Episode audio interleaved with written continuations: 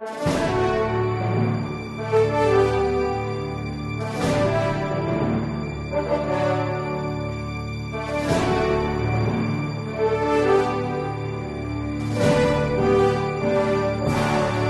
Resposta Católica de hoje, nós gostaríamos de responder à pergunta da Débora. Ela disse que não sabe a vocação dela e ela acha que tem vocação para o matrimônio. Mas aqui que vem as grandes perguntas e dúvidas da Débora. Ela diz assim: Deus tem alguém para mim e sabe quando mandar. É necessário pedir à pessoa que será o meu esposo? Se Deus sabe o que eu quero, por que pedir? Pior ainda, não seria falta de confiança em Deus ficar pedindo sempre, já que Ele sabe tudo muito bem? Veja, Débora, esse é um dos grandes mistérios da oração. Ou seja, Deus sabe o que nós precisamos, Deus quer nos dar o que nós precisamos e, no entanto, mesmo assim, Ele nos ensinou a pedir.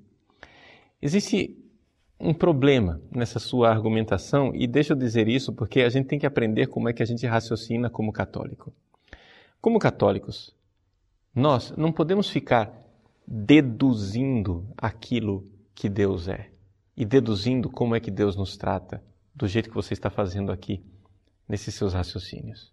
Como católico, Deus se revelou e nós acolhemos essa revelação divina. Ou seja, Deus me diz: peçam. Pedi e recebereis. Batei e abri-se-vos-á. Ele contou diversas parábolas para nos ensinar a pedir e pedir constantemente, como por exemplo a parábola da viúva diante do juiz iníquo. Pois bem, Deus nos ensina a pedir. Por que é que nós devemos pedir? Bom, aí, a partir dessa pergunta, eu posso fazer uma resposta teológica, explicar para você teologicamente, mas essa teologia será sempre um raciocínio humano, bom, oportuno, legal. Mas não vão ser esses argumentos que vão sustentar a sua fé. Você está entendendo? A fé você aceita. Deus está dizendo que é para você pedir, ponto. Se você tiver uma explicação teológica e racional dada pelo Padre Paulo ou por algum outro teólogo, ótimo.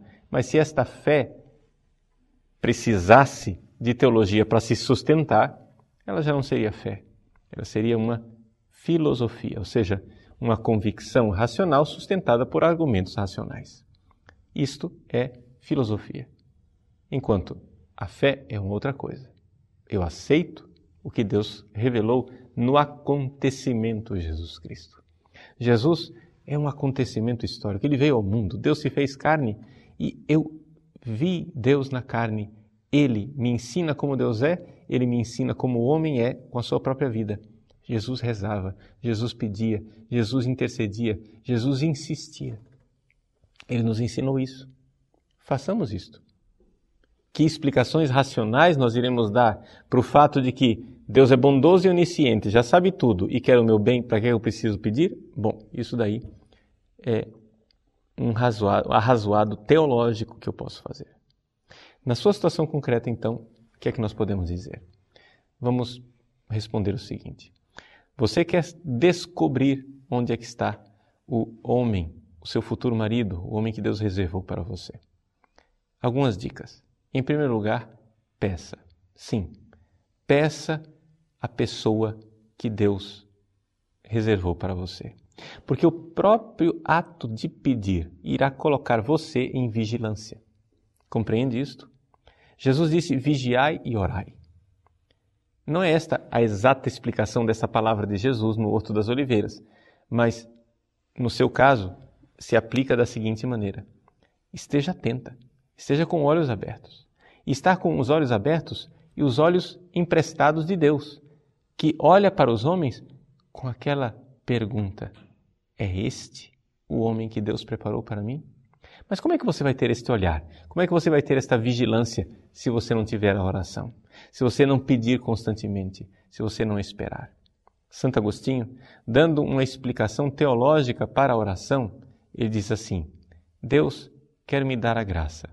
A oração, ela alarga o coração para receber a graça. Se eu não rezar, meu coração vai continuar tacanho, vai continuar fechado. Deus está querendo me dar, mas eu estou com o coração fechado. Por isso, Santo Agostinho faz a comparação dos mercados da sua época, em que as pessoas iam para o mercado levando um saco de tecido, um saco de estopa. Pois bem, quando comprava algum objeto, era necessário abrir bem as bordas daquele saco, arregaçar as bordas do saco para que entrasse ali o objeto que eu havia adquirido ou o dom que eu havia recebido. A oração é isto. A oração é arregaçar as bordas do saco. A oração é este dilatar-se do coração para receber o dom que Deus já quer dar. No entanto, é necessário que eu peça. Não somente isto. Também existe a realidade de que Deus atende a minha oração de fato com uma ação divina na história. E esta ação divina na história pode e deve acontecer através da nossa intercessão. Por quê? Porque nós somos membros do corpo de Cristo e com isso exercemos o nosso sacerdócio. Sim, todos os batizados são membros do corpo sacerdotal de Cristo. Uns chamados a exercer esse sacerdócio no ministério ordenado, como os padres que celebram missa, os leigos não celebram, os padres que perdoam os pecados, os leigos não perdoam. Mas cada leigo pode oferecer sua vida a Deus e interceder para o bem da humanidade. Jesus diz assim: Vós sois o sal da terra, vós sois a luz do mundo. Sim, os cristãos, os leigos, sal da terra e luz do mundo. Nós estamos aí no mundo para realizar essa transformação da graça de Deus. Nós colaboramos porque somos membros do corpo de Cristo através do qual vem a salvação de tudo.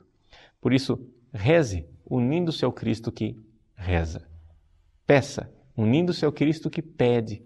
E então acontecerá intervenção de Deus, acontecerá visita de Deus na sua vida, não somente na sua, mas também desse rapaz que Deus sonhou para você. Uma última dica. Santo Padre Pio de Pietrelcina dizia para seus dirigidos espirituais: Não deixem o anjo da guarda de vocês ocioso. Dê ao seu anjo da guarda uma tarefa. Dê a ele tarefas concretas.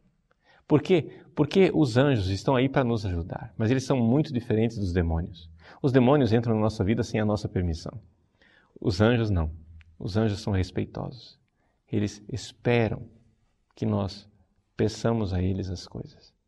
Então, dê ao seu anjo da guarda a tarefa de encontrar o anjo da guarda desta pessoa que Deus preparou para você e que os dois se coloquem de acordo de como fazer com que os caminhos de vocês dois se encontrem. Reze para o seu anjo da guarda, para que ele entre em sintonia com o anjo da guarda da pessoa que Deus preparou para você. E que Deus abençoe. Faça dessa sua caminhada vocacional para o matrimônio uma caminhada de entrega, de oração e de vigilância.